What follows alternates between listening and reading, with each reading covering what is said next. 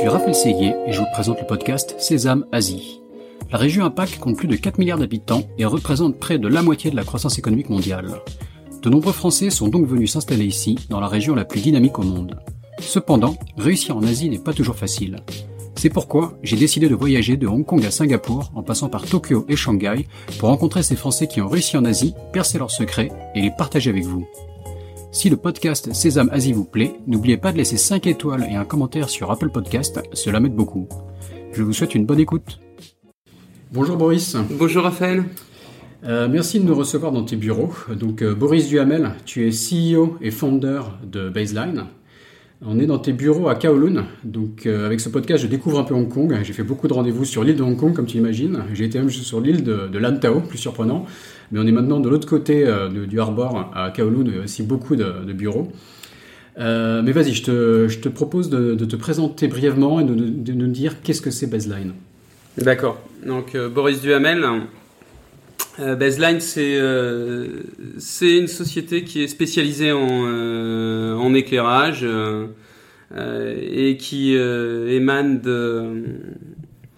d'une idée venue d'amis architectes et, et designers dans le dans le retail qui se plaignaient souvent de la qualité des éclairages dans leur boutique. Et donc, euh, j'ai trouvé ça intéressant et j'ai creusé, euh, j'ai creusé ce sujet pour essayer de comprendre quels étaient les chaînons manquants et quelles seraient les valeurs euh, à ajouter dans cette dans cette chaîne pour permettre aux marques, aux retailers d'optimiser l'éclairage dans leur boutique. Ok, donc on, on est dans ton, ton showroom là. Euh, je vois d'ailleurs le, trophée euh, du petit journal euh, slash EDEC qui trône dans le showroom. J'ai fait moi-même l'EDEC et j'ai un partenariat avec le, petit journal qui j'espère va, me permettre de diffuser ce- cet épisode à, une plus grande audience encore. Mais donc on est dans ton showroom, on voit un peu donc des exemples d'éclairage, c'est ça? C'est ça, oui. En fait, le showroom est euh, c'est une pièce de vie euh, qu'on utilise euh, pour faire nos meetings en interne, mais pour recevoir nos clients, pour inviter aussi des architectes, des designers. Donc il y a un côté un petit peu cocooning dans ce dans ce showroom avec un salon, une cuisine. les gens ici font la cuisine à midi pour le lunch. Et donc du coup, ce, cette pièce de vie est illuminée comme euh, comme dans la réalité. Il y a des systèmes de contrôle qui permettent de, de contrôler, de piloter l'éclairage, euh, de faire varier l'intensité de la lumière, euh, la couleur de la lumière, par exemple sur la table de meeting. On a aussi un système de rails au mur qui nous permet de bah, d'exposer des, euh, des artistes de temps en temps. L'idée, c'était de faire de cette pièce une pièce euh, créative euh, qui permet aussi de, de tester les solutions d'éclairage sur différents environnements ou sur différents produits. Ok, d'accord. C'est un peu la limite du podcast. hein, merci de décrire la, pièce. Mais euh, ok, on va, on va revenir un peu sur ton parcours parce qu'avant d'arriver à Baseline, tu as vraiment fait beaucoup de choses. On va dire que tu as un gros profil euh, intrapreneur, plus- plusieurs grosses expériences de, CEO, de managing director de différentes boîtes où tu as, monté le business en partant de zéro euh, sur l'Asie. Et maintenant, tu es donc entrepreneur en tant que CEO et founder de, de- de cette entreprise. Euh, mais donc déjà, alors ça fait combien d'années en Asie? J'essaie de compter. Ça fait 23 ans, je pense. 23 je suis arrivé ans. en 97 euh, à Hong Kong. Ok, ok. Je commence à avoir quelques siècles d'Asie cumulés sur le podcast. Alors, tous les, les gens qui tournent dans les 25 ans, là, une, une génération de, de gens expérimentés. Euh, et donc, dis-nous un peu comment est-ce que tu es arrivé en, Asie déjà? C'était directement Hong Kong et, décris-nous un peu peut-être les, qu'est-ce qui t'a amené à Baseline, quoi, tes différentes expériences? Oui, d'accord. Donc à l'é- à l'époque, euh, je travaillais pour un groupement euh, de fabricants français euh, de jouets, un GIE, groupement d'intérêt euh, économique, qui s'appelait euh, qui s'appelait Super Jouets, et euh, pour qui j'avais travaillé euh, pendant deux ans euh, à l'export euh, sur euh, l'Asie et sur le bassin méditerranéen. Et chez qui j'avais fait un VIE à l'époque, euh, ou CSN, euh, en Belgique au, euh, préalable. Et en développant l'Asie pour ce pour ce groupe, on s'est aperçu, donc c'était dans les années 95-96, qu'on était sur des marchés à forte croissance. le jouet était porté par par le développement du retail par le développement euh, d'enseignes type euh, Toys R Us, euh, qui avait un plan d'implantation assez agressif en Asie, et aussi par l'engouement des consommateurs asiatiques pour les produits, pour les produits français, et notamment pour les jouets éducatifs. Et donc, donc c'est naturellement que, que le groupe m'a proposé de venir m'installer à Hong Kong pour créer une, pour créer une filiale qui nous permet. C'était pour, pour adresser le marché asiatique en fait. Pour adresser le marché, le marché euh, asiatique et puis au passage aussi pour faire du transfert de du transfert de production pour localiser euh, certaines, certaines productions. Et quand on parle de jouets, c'est enfin, quel type de jouets euh Alors, c'est euh, ces marques-là, Smoby, Bercher, Charton, Fafre, Clairbois et Lardy, étaient portées essentiellement sur le jouet éducatif, mhm. premier âge. on peut dire qu'on couvrait toutes les catégories de jouets de 0 à 12 ans. Donc euh, tout ce qui était euh, jouets éducatifs, euh, cuisine, euh, poupée, tricycle, garage. Toys R Us, quoi. tout ce qu'on peut voir chez Toys R Us. pour le premier âge, ouais, effectivement. D'accord, pour, pour, cet âge-là, quoi. Euh, et donc, donc ça commence à, remonter. C'était Hong Kong déjà Hong Kong à l'époque. Enfin, comment ça se passait? Tu faisais du business développement sur toute la zone? Ouais, je faisais du business développement sur la zone. Donc, je me suis basé à, euh, je me suis basé à Hong Kong. On a accentué le business développement sur la zone. On a commencé aussi à faire de l'export de produits fabriqués en Asie vers le reste, euh, vers le reste du monde. et voilà. Et puis c'était quoi les gros marchés à l'époque, le Japon était notre euh, notre marché phare. Hein, on avait un produit euh, qui était euh, qui était génial et qui existe toujours, qui a été copié depuis certainement par par différents fabricants, qui était un tricycle à canne. Donc c'est c'était entre la poussette et le et le tricycle ça permettait à l'enfant d'avoir une expérience euh, de tricycle et ça permettait aux parents de le pousser comme s'il était dans une poussette. Euh, euh, ça ah, permettait un tricycle, donc un petit vélo avec une canne derrière pour, le pousser. C'est ça, c'est ça. Et, et, ça permettait de mettre des bébés dessus parce qu'il y avait un système de ceinture de sécurité. il y avait un siège, un siège baquet sur ce sur ce vélo qui permettait de mettre des bébés dedans et c'était euh, c'était génial et le produit euh, était fabriqué euh, au milieu des plaines du Jura à Saint-Laurent-en-Grandvaux. C'était un produit en acier peint extrêmement solide et les Japonais adoraient. On faisait des démonstrations au Japon, on montait sur le on montait sur le tricycle. Mon distributeur japonais était assez euh, fort euh, à l'époque. C'est lui qui faisait les démonstrations et on en a vendu des quantités incroyables sur le Japon. Donc c'est des petites aventures à chaque nouveau produit qui sortait, qui marchait bien. Enfin, c'était comme, comme de lancer un nouveau business, quoi. J'imagine, c'était. Bah, sur le jouet, c'est une industrie extrêmement euh, créative, quoi. Euh, la durée de vie des produits euh, à l'époque, c'était un à deux ans. Donc, il y avait chaque année dans nos collections, il y avait 60 à 70 de, de nouveautés.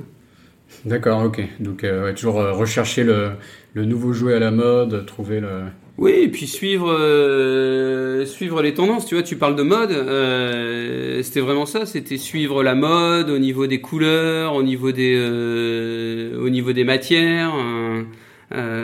c'était c'était extrêmement créatif et il y avait un gros travail de de marketing et de benchmark en amont.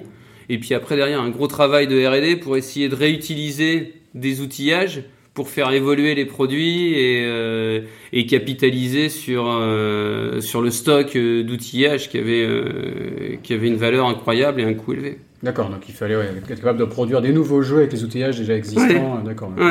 Être créatif, quoi. Ouais, tout à fait. Ok, d'accord. Et si tu parlais de, jeux éducatifs en particulier, est-ce qu'il y avait un côté sur le marché asiatique On sait qu'en en, Asie, ou peut-être en, Chine en particulier, l'éducation des enfants est, vraiment mise en valeur. Donc, euh, euh, ça, tu le ressentais Ouais, alors par exemple sur la Chine, on s'est pas mal développé. On avait ouvert un bureau en Chine euh, aussi, et on avait deux cibles. Donc il y avait le retail en Chine, mais il y avait aussi tout le marché preschool, des, euh, des jardins d'enfants, des kindergarten, euh, où il y avait une, une, forte demande pour les jouets euh, éducatifs. Et donc, quand on, quand on, étudiait le comportement des, euh, des consommateurs, on s'apercevait que les budgets euh, par enfant, en Chine notamment avec la politique de l'enfant unique, euh, se rapprocher de ceux de l'Europe parce que euh, tout le monde mettait au pot pour euh, l'enfant, les parents, les grands-parents, etc. Et donc que ce soit pour l'habillement, pour pour l'éducation, l'apprentissage des langues, de la musique ou le budget le budget joué. Ah ouais, non, non c'est enfin, enfant unique, c'est-à-dire qu'il y, a les deux parents, mais il y a aussi les, grands-parents de chaque côté et toute cette énergie qui se concentre ça, il y a toute la, toute la famille qui concentre son budget sur un enfant. Hein. D'accord, d'accord, très bien. Euh, et donc, tu as fait ça pendant 9 ans, et après, tu es passé. Euh, J'ai fait ça pendant. Euh... Ah non, non, excuse-moi. Tu veux couper là? Euh, Ouais, bon, t'inquiète, je couperai. Ouais. J'ai fait ça en fait. C'est pas très grave s'il y a des petits quoi comme ça. Ouais. J'ai fait, fait ça pendant 6 ans en fait. J'ai bossé 2 ans en Belgique. Deux... ouais. Euh, donc j'ai donc j'ai euh... oui j'ai travaillé dans cette industrie pendant 6 ans, euh, 2 ans euh, en Belgique au début de ma carrière euh, dans le cadre d'un VIE. Ensuite 2 ans au siège en France à Oyonnax où j'étais responsable export en charge des pays du bassin méditerranéen et de l'Asie et ensuite deux ans euh, à Hong Kong où j'ai monté cette, euh, cette, structure de développement commercial euh, en Asie. D'accord. Et donc ça nous amène à ta prochaine expérience, ton expérience suivante plutôt, qui était de... Oui, alors mon expérience suivante, c'était chez, chez Protecta, un des leaders mondiaux de la protection anti-chute pour les gens qui travaillent en hauteur. Donc une société, une société française qui a connu différentes euh, époques et euh, qui a euh, qui a vraiment décollé au moment où la législation a évolué en Europe et où il est devenu obligatoire de protéger les travailleurs qui travaillent en hauteur à partir de 3 mètres. D'accord. À partir de 3 mètres avec de, la protection, quoi. Ça peut être un, du casque, ce genre de choses. Non, c'est c'est de la protection anti-chute. Donc c'est soit euh, des systèmes de harnais, de longe avec euh, absorbeur d'énergie, donc de la protection euh, individuelle, ce qu'on appelle les euh, les EPI. Euh, ou de la protection euh, collective avec des lignes de vie, des rambardes de sécurité ou des rails mhm. qui permettent euh, aux opérateurs ou aux, ouvriers de se, de se reprendre et de se, de se sécuriser. Donc c'est une industrie qui touche la construction, mais qui touche aussi tout ce qui est building, tour, qui nécessite un accès pour faire de la maintenance et, euh, et, où par conséquent il y a un risque de, il y a un risque de chute. Ok. Donc, euh, vu la croissance de la construction et euh, la taille des buildings euh, en Asie, on est sur un marché très important, mm qui est un marché de, de, prescription pour la partie pour la partie collective, donc qui nécessite de mettre en place des lobbies auprès des des architectes, des et des développeurs pour se faire pour se faire spécifier. Ok. Et donc toi, enfin tu es pareil, t'étais euh, donc as démarré le business pour vendre tous ces tous ces équipements sur l'Asie. Alors sur l'Asie, j'étais pionnier. On avait un on avait un fonds de commerce, on va dire, au Japon où on faisait de la sous-traitance pour un, pour le leader japonais de l'industrie. Et on avait un produit unique sur lequel on avait un brevet, c'est un, un enrouleur à câble c'est un peu le principe des, euh, du système des ceintures de sécurité dans les voitures. Mhm. Donc un système de câbles qui se déroule et qui se bloque en cas de choc. Et donc ça, c'est des enrouleurs qui allaient jusqu'à 60 euh, mètres, 60 euh, mètres de long, 60 mètres de câble. Et, on avait un partenaire au Japon qui nous les achetait. Donc on faisait de l'OEM. Les produits étaient fabriqués sous sa marque. Ils étaient mhm. fabriqués, ils étaient fabriqués en France. Et, et lui, il en achetait des milliers et il est loué aux sociétés de construction japonaises. Ok, donc tu as fait pas mal de Made in France au final. Quoi. Ouais, on dit ouais, que, l'industrie se meurt un peu en France, mais... Dans le, quand on était dans le jouet aussi, on a fait de la sous-traitance pour un fabricant euh, de poussettes japonais qui s'appelle Aprica. Et, euh, on fabriquait des porteurs en France euh, pour eux. Donc c'est, assez sympa d'inverser le, d'inverser le flux. Mhm. ouais, clairement, clairement. Voilà, donc pour, pour revenir à, à, Protecta, donc en dehors de ce, de ce fonds de commerce qu'on avait au Japon, euh, on faisait pas grand chose en Asie et, euh, et on a tout mis en place euh, assez rapidement en montant des lobbies auprès des sociétés de télécom. À l'époque, c'était le début des années 2000. Euh, la téléphonie mobile explosait et donc les opérateurs partout aux Philippines, en Malaisie, en Thaïlande, euh, ils ont, on va dire, euh, équipé le pays, les pays de, de tours. D'antennes D'antennes avec des relais. Et donc, c'est des, euh, c'est des tours qui font, je sais pas, de 80 à 130 mètres de haut. Mhm. Et donc, qui nécessitent un système de sécurité vertical fixe. On a, eu des, on a eu des gros contrats avec des, des opérateurs télécom en Malaisie, aux Philippines. Et puis après, euh, on a travaillé sur des constructions euh, mythiques à Hong Kong, comme euh, l'aéroport, Chung Kong Center, à Central. on a designé des systèmes qui, sont encore, qui existent encore toujours et qui permettent de sécuriser les opérateurs qui vont faire la maintenance ou le nettoyage. D'accord, ok. C'est vrai qu'on voit, on voit souvent ces gens, euh, ces équilibristes là qui nettoient les, les gratte-ciel. Ouais. Donc ils sont sécurisés grâce, euh, grâce à ton travail. Hein. Voilà.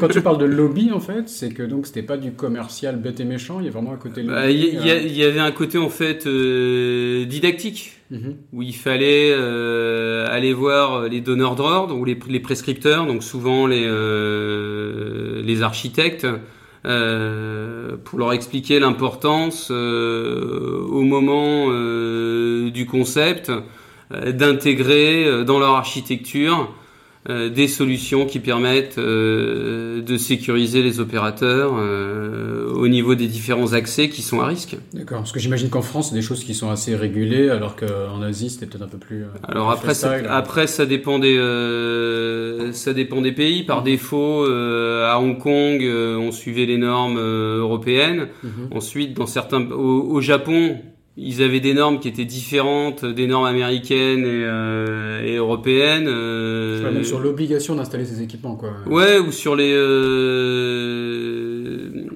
sur le calcul des sur le calcul des forces ou des résistances. Euh, euh, sur les hauteurs euh, sur les hauteurs minimales après il y a pas mal de pays en Asie où c'était effectivement freestyle mais par défaut les opérateurs on a travaillé par exemple avec Total à Brunei Mhm. Sur des plateformes pétrolières offshore. Il n'y a pas de législation, ils appliquent la législation européenne. On a mhm. travaillé avec des sociétés de construction américaines aux Philippines. Il n'y a pas de législation, ils appliquent la législation américaine.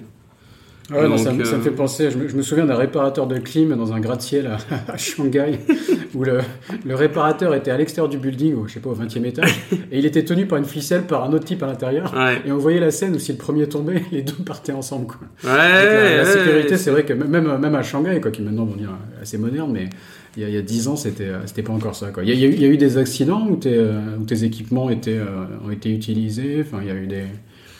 Alors pas que euh, pas que je sache, en tout cas pas d'accident euh, pas d'accident mortel. Mhm. Donc il y a certainement eu des chutes dans lesquelles les équipements ont été euh, utilisés, sollicités et, endommagés. Un grosso modo un équipement de, protection ça sert qu'une fois quoi. C'est comme un c'est comme un casque. On tombe avec, on le jette après. Donc mhm. la norme est très précise par rapport à ça. Les équipements doivent être inspectés de façon euh, de façon régulière et, euh, et récurrente. Euh, mais le but, en fait, quand les équipements sont, euh, sont utilisés, c'est qu'ils protègent euh, les personnes.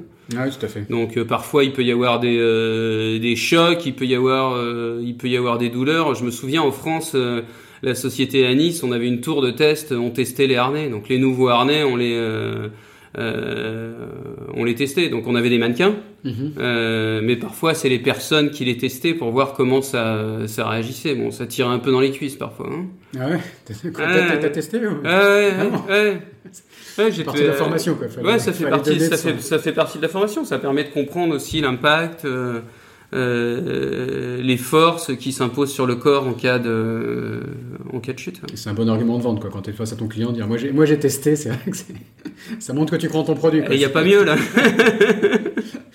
Ok, ok, super. Donc tu as fait ça pendant pas mal d'années et ensuite, l'expérience d'après? Alors ensuite, euh, j'ai été recruté pour rejoindre un, groupe qui, euh, qui était un spin-off euh, d'Alcatel. Alcatel, à une époque, a, acheté dans pas mal d'industries ils avaient une, une société, ils avaient investi dans la, dans la batterie, donc il y a une société qui s'appelait Saft, dans la batterie rechargeable. Et, euh, Uniros, en fait, c'était la division euh, grand public de cette euh, de cette société, était sortie du groupe du groupe Alcatel, je crois, un an auparavant, et, et je les ai rejoints pour pour développer l'Asie avec eux et pour mettre en place aussi un centre de production en Chine. D'accord. Donc là, c'était vraiment une expérience euh, grisante parce que quand j'ai rejoint, j'ai rejoint le, groupe, c'était une, c'était une PME euh, qui faisait, je crois, 18 millions d'euros de, de chiffres, qui avait déjà pas mal, euh, pas mal grossi. Et en quelques années, on est passé à 120 millions d'euros de, de mhm. chiffres. et puis on s'est on s'est diversifié. On avait deux divisions. On avait une division grand public qui euh, les marchés de la, euh, de la distribution. On faisait pas mal de, on faisait pas mal de marques distributeurs euh, pour la, quasi-totalité des, des sociétés de distribution françaises. on avait notre propre marque aussi qui était distribuée dans le retail spécialisé électronique, euh, DIY. Donc des batteries rechargeables, mais qui servaient à quoi en général Alors batteries rechargeables, euh, bah, tout, tout appareil électronique euh, portatif. Alors il y avait des petites batteries type pile, mhm. et puis des packs batteries dédiés pour appareils photo digital, pour pour téléphone portable. Ok, d'accord. Et donc à cette époque, c'était en 2000, 2001, 2002, c'était l'explosion de l'appareil photo digital. Ouais. Donc on a été porté par euh, par cette explosion de marché. Euh, c'était l'explosion du téléphone portable. Mm-hmm. Et puis euh, il y avait une, une, une volonté aussi euh, des retailers sur la partie euh, grand public euh, de développer le rayon euh, rechargeable. Mhm. Euh, certainement ce, le, le, côté, le côté environnemental et, et, recyclable. Les piles alcalines traditionnelles se recyclent pas. Mhm. donc c'est jeté, c'est jeté dans la terre et, et c'est un déchet qui pollue les sols, qui pollue les rivières et euh, le rechargeable se, le rechargeable se, se recycle.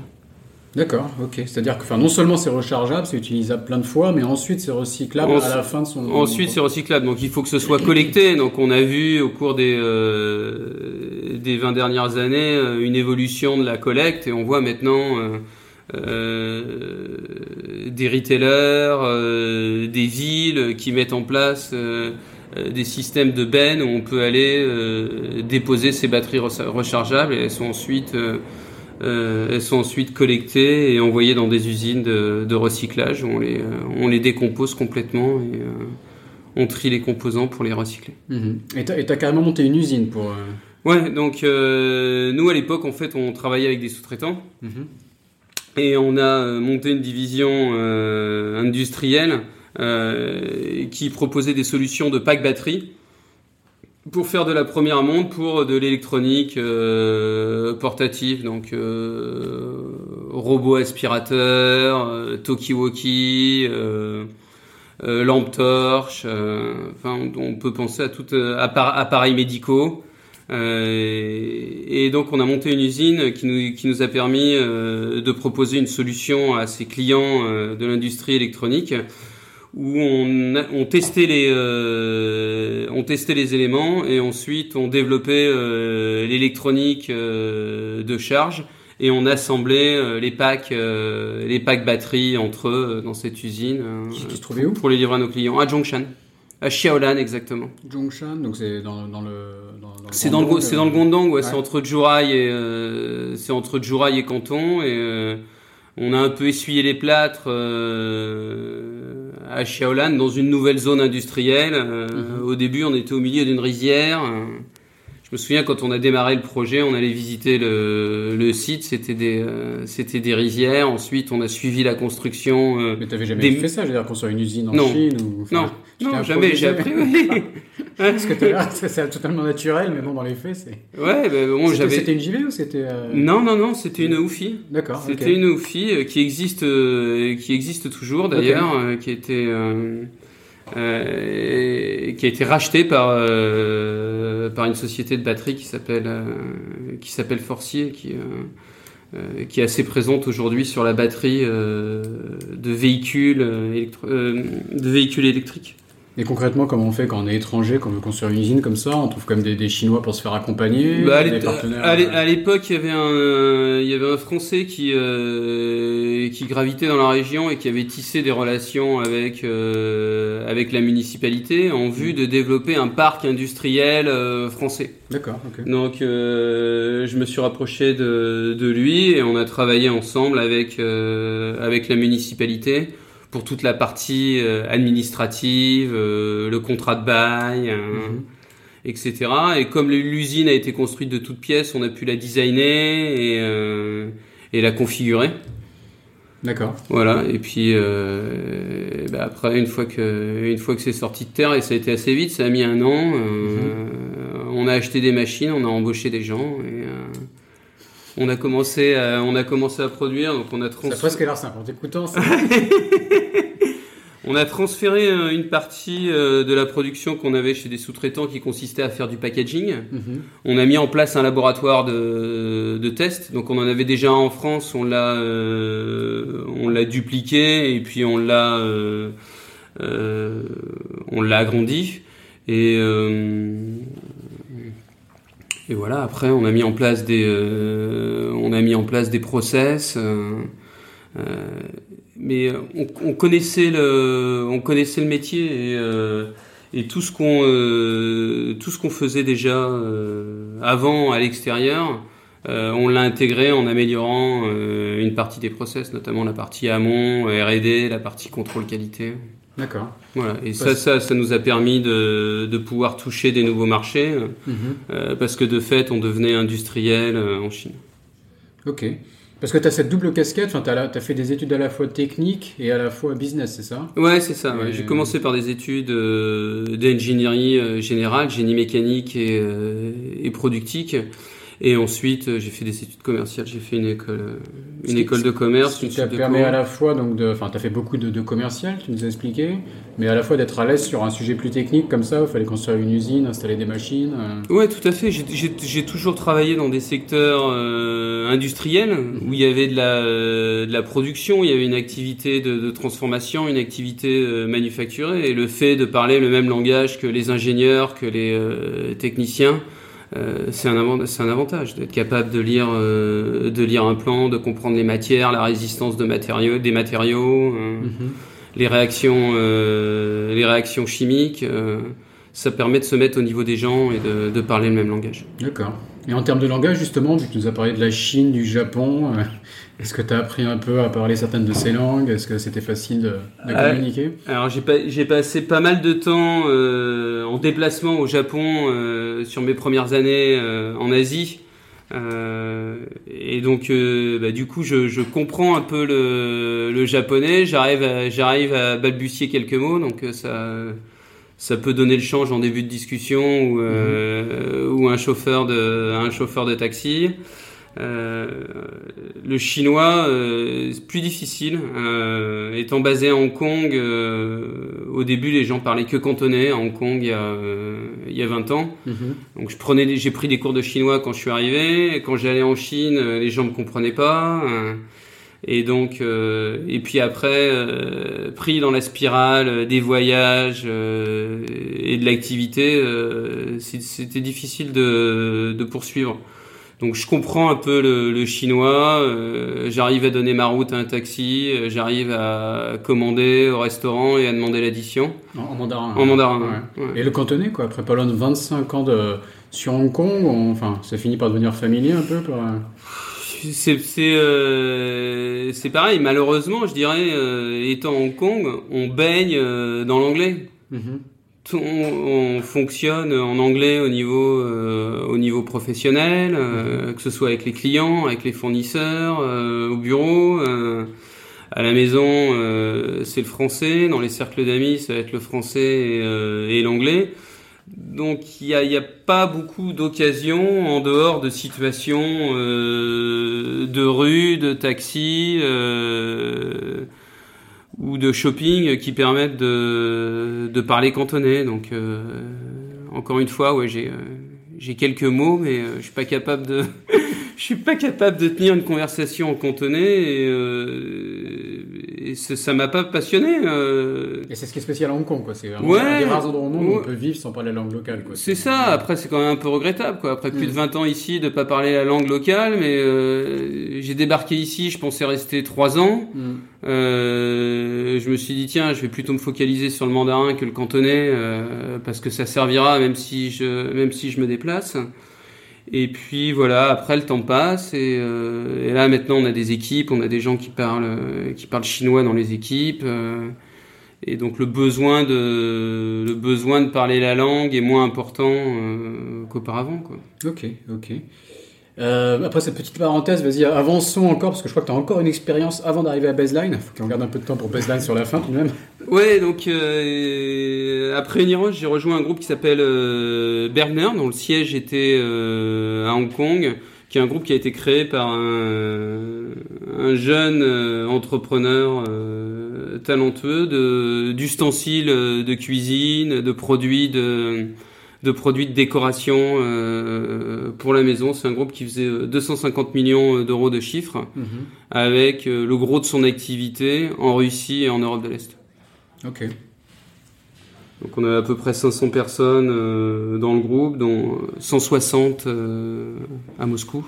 C'est une entreprise qui a été créée où, en fait Et euh, c'est une entreprise qui a été créée ici euh, à Hong Kong. Ah, d'accord, ok. Mm. Par, un, par un étranger Euh, ouais, par un, euh, un Autrichien euh, d'origine euh, d'origine géorgienne. Mhm. euh, qui avait, je pense, de la, de la famille euh, dans, le, dans la distribution euh, dans, ces, euh, dans ces régions et, euh, et qui a senti euh, le besoin euh, euh, de développer euh, une gamme à prix compétitif euh, d'ustensiles de cuisine. Mhm. Et, euh, et qui, au fur et à mesure euh, du développement de son entreprise, s'est développé très rapidement a intégré euh, du marketing. Euh, donc on parlait de la mode tout à l'heure, il a intégré de la mode euh, euh, dans les poêles et dans les casseroles, dans les couteaux, euh, en rajoutant de la couleur, euh, du design. En fait, ce qui a fait le, le succès de son entreprise, c'est son, euh, c'est son fondateur qui était ultra, euh, ultra créatif et qui développait des gammes euh, sans arrêt.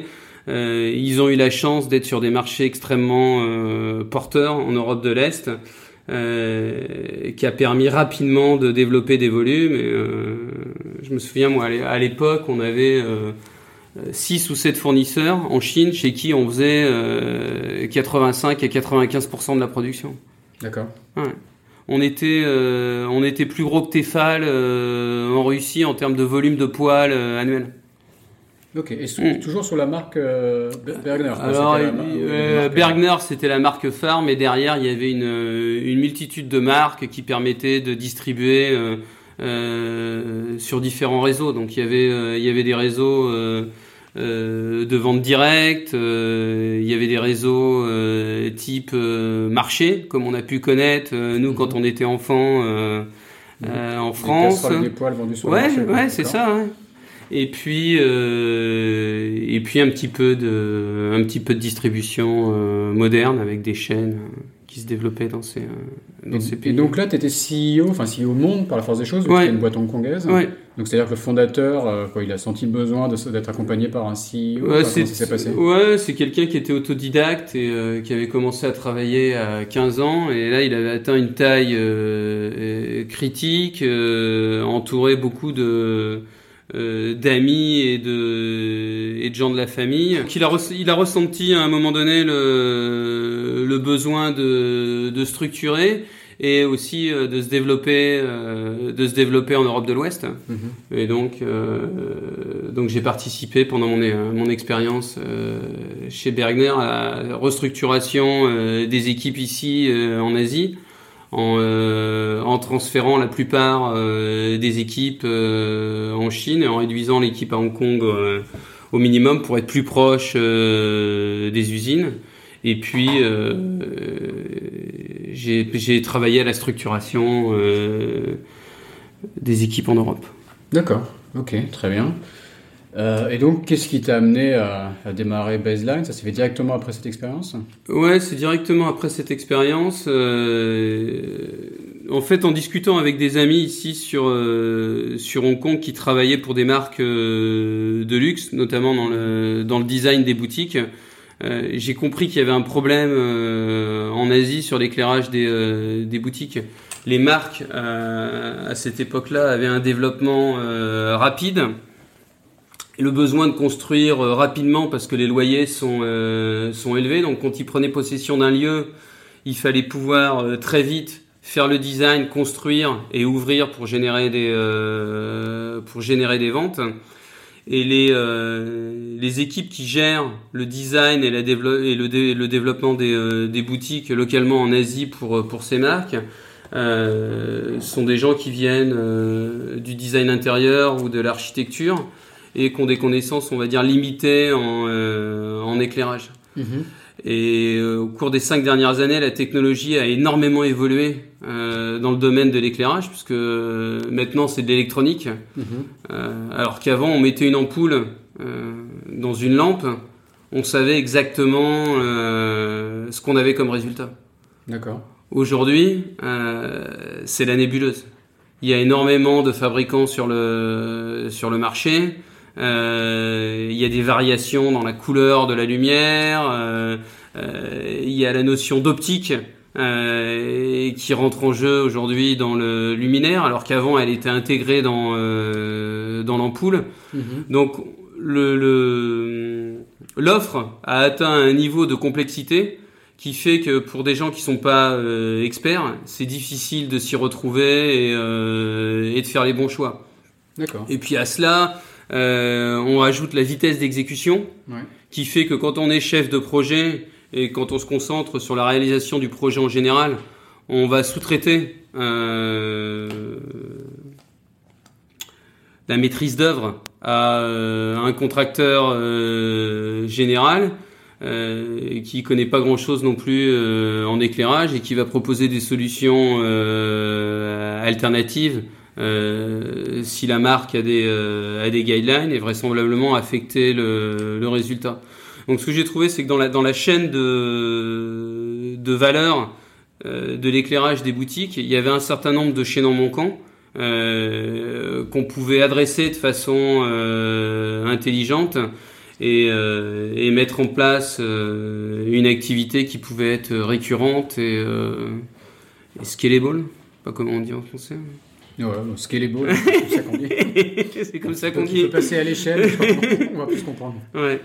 Euh, voilà, donc ça a commencé. Euh, mais donc, ça n'a rien à voir avec ce que tu faisais avant. Ça n'a rien à voir avec ce que je faisais pas, avant. Ça paraît évident, mais, mais tu n'avais pas forcément non, la, alors le, connaissance le, technique, le, le, réseau dans le retail. Euh, si. Le lien, moi j'en vois, vois deux. Il y a l'électronique. Ouais. Euh, quand j'étais dans la batterie euh, rechargeable et les systèmes de charge, euh, on était dans l'électronique. Et aujourd'hui, l'éclairage, c'est de l'électronique. Donc, euh, il y a énormément de similitudes au niveau industriel. Donc au niveau de la partie. C'est un, un, boîtier électronique central qui commande tout, ça que tu veux dire bah, euh, Ça peut, ou euh, chaque euh, chaque LED, chaque euh, chaque élément euh, peut avoir un contrôle individuel aussi. Donc parce que les LED, justement, quand, quand, tu parlais de révolution technologique, la, la, LED a dû être une petite révolution aussi, j'imagine. C'est c'est une révolution incroyable en termes de en termes de technologie, en termes d'écologie, mm -hmm. mais aussi en termes de contrôle. D'accord. Voilà. Parce qu'on est sur un système, euh, on est sur un système qui est complètement euh, électronique et donc qui est piloté par l'électronique, qui est contrôlable, euh, qui est contrôlable par euh, par l'électronique. Et donc quand l'électronique, ça peut être quoi? Ça peut être modifier l'intensité de chaque ampoule? C'est modifier l'intensité, c'est modifier la couleur, euh, c'est programmer des scènes. Ouais. Euh, c'est euh, faire réagir avec des systèmes de capteurs, c'est faire réagir la lumière en fonction du passage de personnes, par exemple. D'accord. Ah oui, donc on parle de design, ça peut être très poussé. Quoi. Ouais, en fonction de la variation de la luminosité extérieure. Aujourd'hui, tout est euh, tout est possible grâce à la technologie. Qu'est-ce, qu'est-ce que de, de quel euh, business case tu peux nous parler? Je sur ton site internet là sur baselinehk.com, là, il y a pas mal de, de ouais. photos assez sympas. De quoi tu veux nous parler en particulier pour illustrer un peu ce que tu fais? Euh, je vois du Lacoste, je vois du coach, du Longchamp. Time, ouais. Time Valley, Time Valley c'était hein, du groupe Richemont c'est Ouais, ça, Time Valley c'est une, euh... Time Valley c'est une start-up du groupe euh, Richemont, donc c'est une, une start-up innovante de, euh, de distribution. De vente multimarque de, de montres, c'est ça C'est ça, euh... c'est ça. Et donc euh, aujourd'hui il se développe essentiellement sur, euh, il se développe essentiellement sur la Chine par le biais de, par le biais de partenaires. Et euh, ils ont créé ce, donc ce concept euh, multimarque très euh, très luxe euh, où on va retrouver euh, les marques proéminentes euh, de l'industrie de, de, la montre. Et donc on travaille avec eux depuis le depuis le début sur la conception de leur éclairage et de leur atmosphère pour leur pour leur boutique. D'accord. Ouais. Et qu'est-ce que tu as eu le, le projet peut-être le plus innovant quand tu parlais d'interaction avec les, avec les clients qui y passent Tu as fait des choses vraiment. Euh... Alors projet innovant, on a fait euh, on a fait des tests de vitrines euh, réactives avec une marque de cosmétiques euh, australienne qui s'appelle euh, qui s'appelle Jurlic, mm -hmm. où euh, où l'intensité de la lumière euh, varie en fonction de la proximité euh, du client. Donc il y a des produits qui sont en display euh, en vitrine, c'est dans un mall, et il y a des clients qui passent. Et dès qu'ils se rapprochent euh, de la vitrine, l'intensité augmente sur les, euh, les produits. Donc voilà, il y a une expérience client qui se développe, qui se développe à ce niveau-là. Sur le sur le retail, avant de parler de lumière dynamique et de variation, etc.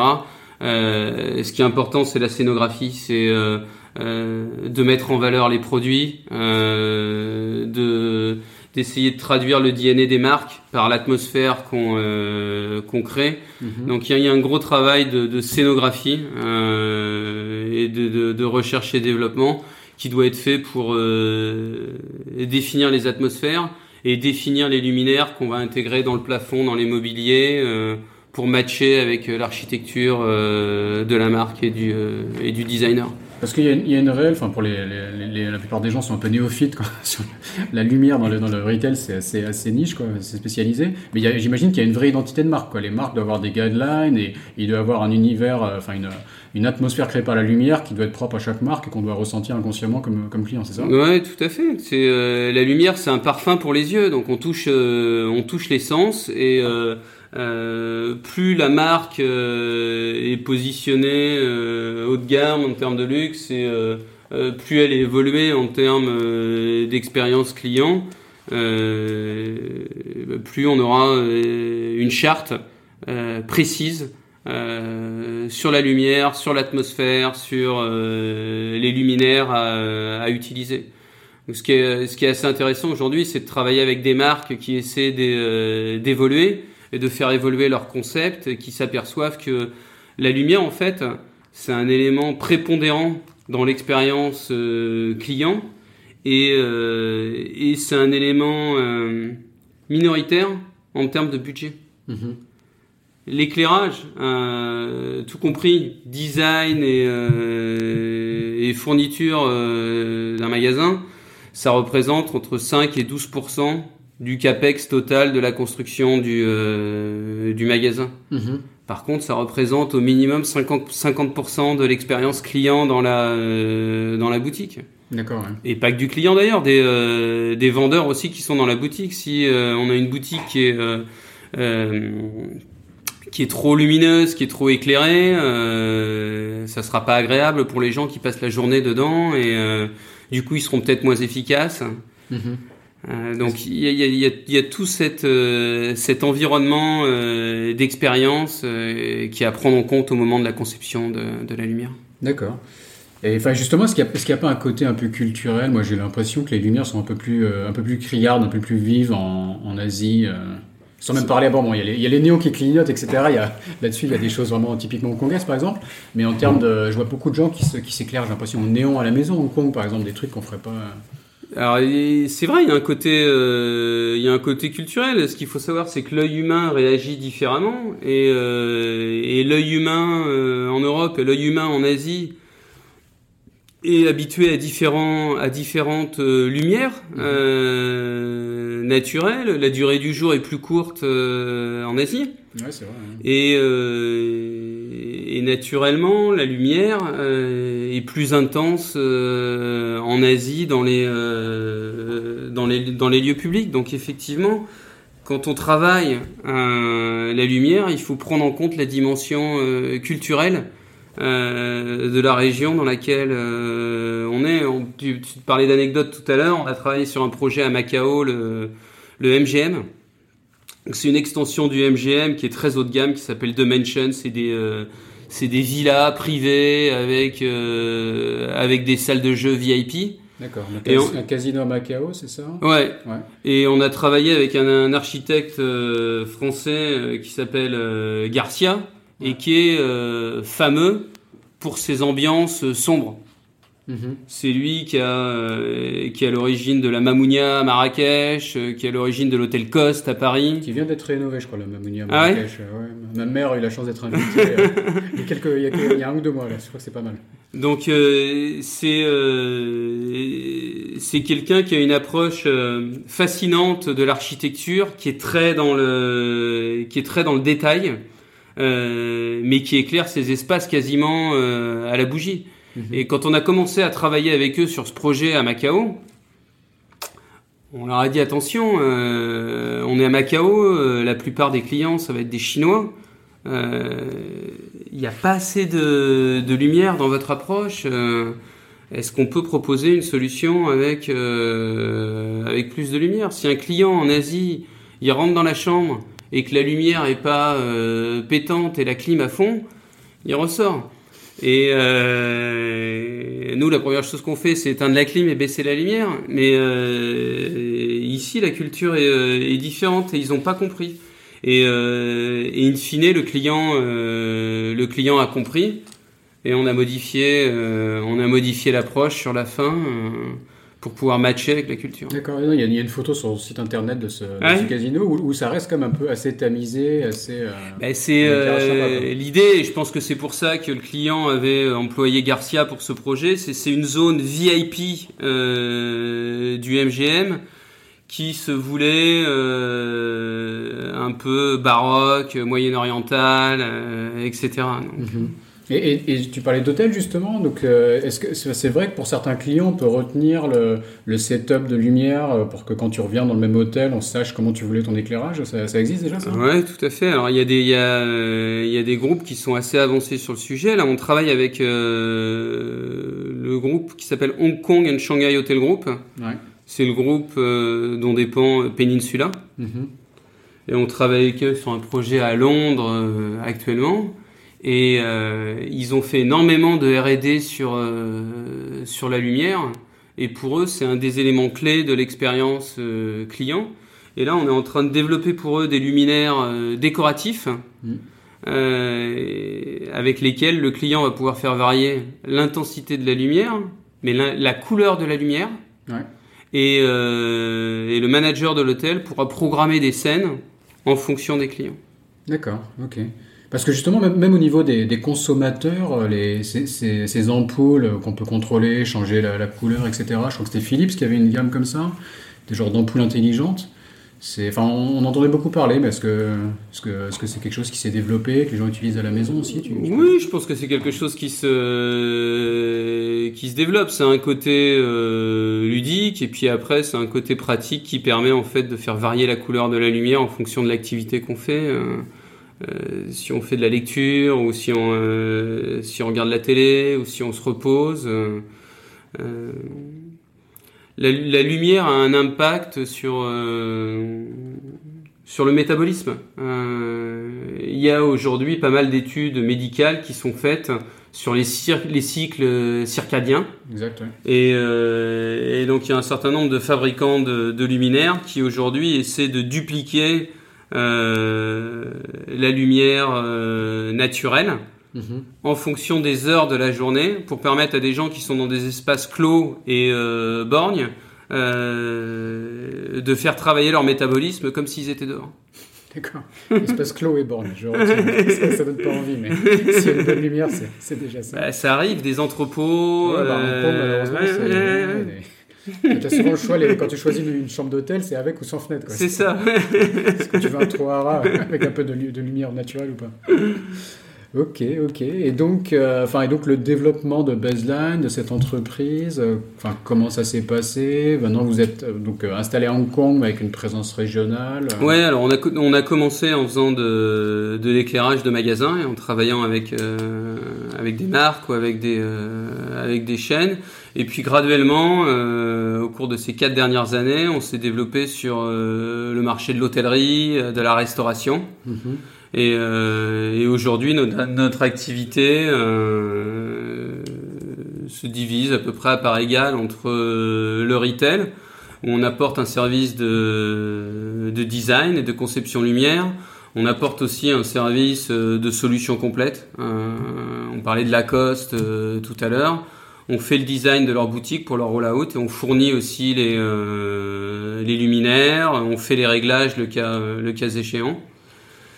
Et ensuite, il y a ce marché de, de l'hospitality sur lequel on propose aussi euh, un panel de solutions euh, design et euh, procurement, fourniture et développement de luminaires euh, décoratifs sur mesure.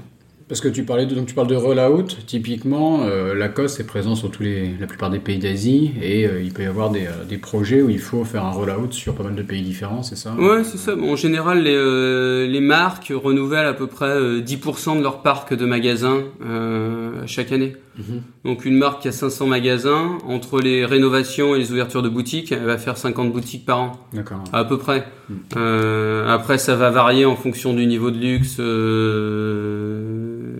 des marques, mais c'est des euh, c'est des benchmarks à peu près à peu près standards. Et donc euh, une marque qui fait 50 euh, magasins, ça fait à peu près 5 magasins par mois. Donc c'est un rythme important pour des petites équipes. Mhm. Donc pour pour ces marques-là, si elles veulent pouvoir être consistantes dans leur rollout à travers l'Asie, elles ont besoin de s'adosser sur des partenaires euh, experts qui sont capables de gérer euh, dans leur domaine euh, le roll-out avec leurs équipes. Mhm. Ok, d'accord. Et donc le retail, c'est un, domaine qui a été pas mal impacté. Là. Enfin, Hong Kong, on sait qu'on a eu les manifestations l'année dernière. Bon, le Covid, c'est mondial.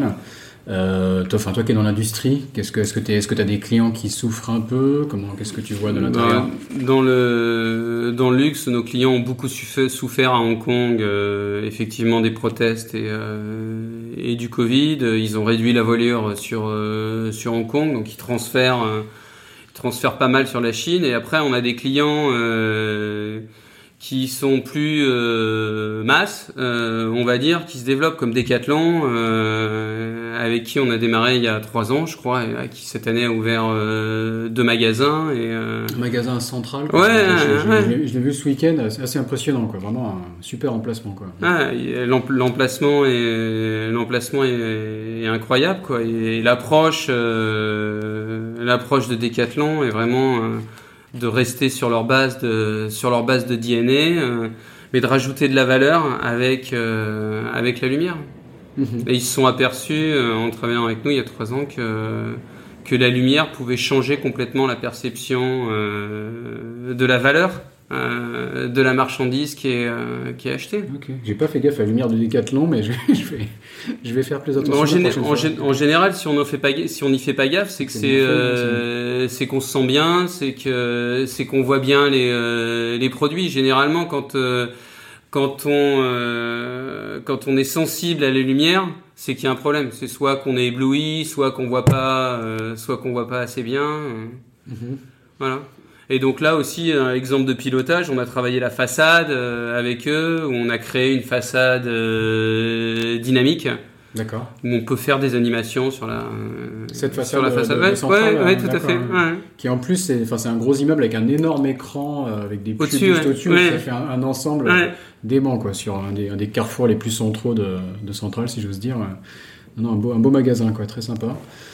Euh, ok, c'est quoi l'avenir pour, pour Baseline, pour toi, les, prochaines années, des projets en cours euh? à, court terme, euh, c'est de se focaliser sur, sur la Chine. L'activité en Chine a repris depuis le, mois d'avril. Mhm. le retail tourne bien, donc il y a pas mal de projets de développement. Il y a des marques qui veulent s'implanter en Chine. il y a à peu près 2000 projets d'hôtels en Chine sur 2021 et ça va continuer sur euh, ça va continuer sur les années à venir. Euh, il y a euh, la Greater Bay, là, de l'autre côté de la frontière, entre Shenzhen, Canton et, et Zhuhai. Greater Bay Area. Greater Bay Area, oui, qui est une, une zone de développement incroyable, je pense qu'on comprend pas complètement euh, et, qui est difficile de toucher aujourd'hui parce qu'on n'arrive pas à mettre le pied euh, de l'autre côté de la frontière à cause du euh, à cause du virus. Mais néanmoins, là, on travaille actuellement sur un projet. c'est quasiment une ville, quoi. Il y a des villes qui se qui se construisent à côté de à côté de. Donc il y a beaucoup à faire sur la Chine. Donc euh, là, on est en train de, de renforcer notre équipe euh, sur la Chine. Tu as une équipe présente aussi en ouais, Chine Ouais, ouais, On a une équipe, euh, on a une équipe à Shanghai depuis 4 ans maintenant. ça a vraiment décollé l'année dernière. Et là, on est en train de, on est en train de renforcer l'équipe pour pouvoir répondre à la demande. Mhm. Et puis sur sur Hong Kong, c'est plus plus de R&D, un renforcement des compétences aussi pour pouvoir suivre nos clients internationaux. Il y a des clients qu'on suit euh, partout dans le monde. D'accord, ok. Euh, très bien, bon, on, arrive à la fin de, cet entretien. Euh, je vais te poser la, dernière question que je pose à chaque invité. C'est est-ce que tu as une astuce à partager pour hacker la Chine? Une astuce qui a, qui a fait ton succès ou qui, qui t'a permis de, de, mieux comprendre la, euh, la Chine ou, l'Asie en général quoi. Ouais, alors une, astuce, euh, une astuce, je sais pas, et, euh, hacker la Chine, je pense que c'est bien difficile, mais par contre, euh, une, attitude, je pense qu'on euh, qu'on a parfois tendance à, à oublier, qui tient à, qui tient à l'humilité, qui tient à oublier sa oublier sa culture et oublier ses, euh, ses principes. Euh, on est face à on est face à des gens qui fonctionnent pas comme les occidentaux. Il n'y a pas le même référentiel de, de pensée. Je pense que c'est c'est ce qui est le plus marquant en fait en Chine occidentaux, européens, on a tendance à être, euh, à être cartésien. On mhm. est face à une culture qui résonne de façon euh, empirique, mhm. euh, où tout est possible et on peut passer, on peut sauter des marches. c'est pas gênant. Je dirais que la plus grande différence pour moi entre euh, entre l'Occident et l'Orient, c'est l'Occident, on est plus en 2D, euh, en Orient, on est plus en 3D. Donc euh, voilà. Faut, faut t'expliquer. Faut là, faut ça a l'air intéressant, Ouais. mais je te suis pas sur la 2D et la 3D. c'est de, de, de, de visualiser quoi, la perception qu'on peut avoir des choses.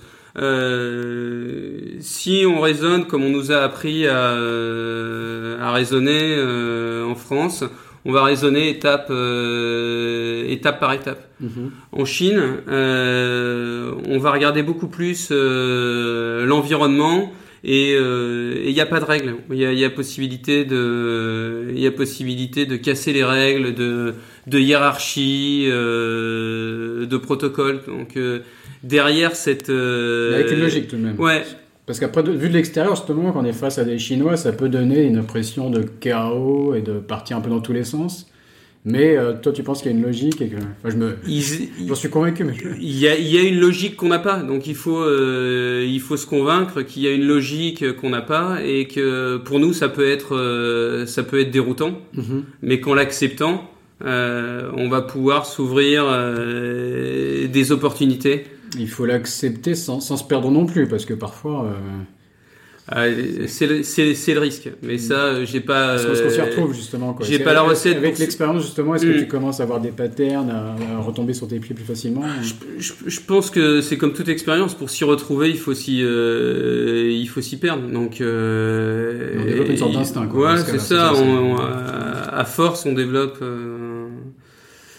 on développe, comment dire, une pattern qui permet de, qui permet de réagir différemment et euh, de passer outre certaines euh, certaines barrières ou certaines réactions qui peuvent être euh, déroutantes. Ok, ok, très bien. Bah, très, très belle conclusion. Quoi. Hong, Kong, c'est vrai qu'il y a beaucoup d'expatriés qui en fait connaissent pas si bien la culture asiatique que ça. Je me rends compte, on peut être dans un cocon, mais on sent que voilà, toi, tu t'es frotté au terrain, au Chine, au Japon, en, en Asie, quoi. Donc, euh, merci beaucoup Merci Raphaël. et bonne chance pour la suite. Salut. Merci bien. Cet épisode de Sésame Asie est maintenant fini. Si vous êtes toujours là, c'est que ça vous a sûrement plu. N'hésitez donc pas à laisser 5 étoiles et un commentaire sur Apple Podcast, cela m'aide beaucoup. Pour me contacter, le plus simple est de m'ajouter sur LinkedIn, Raphaël Séguier, S-E-G-H-I-E-R. N'hésitez pas à me dire ce que vous avez pensé du podcast, à suggérer des invités ou des thèmes qui vous intéressent. Tout feedback est le bienvenu. Merci d'avance et je vous retrouve au prochain épisode. Salut